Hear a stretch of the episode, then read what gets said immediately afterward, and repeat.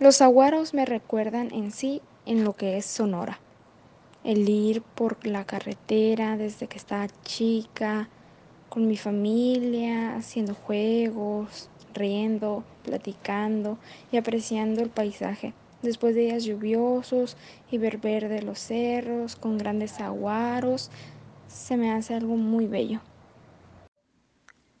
Dar esos pasos hacia atrás con el punto atrás me recuerdan a mi niñez. Ver saguaros y los cerros verdes en toda la carretera, con la familia disfrutando de momentos inolvidables. Mi tía Lisette, mi abuela y mi mamá. Ellas siempre me han dicho y me han inculcado que a la naturaleza hay que respetarla y cuidarla.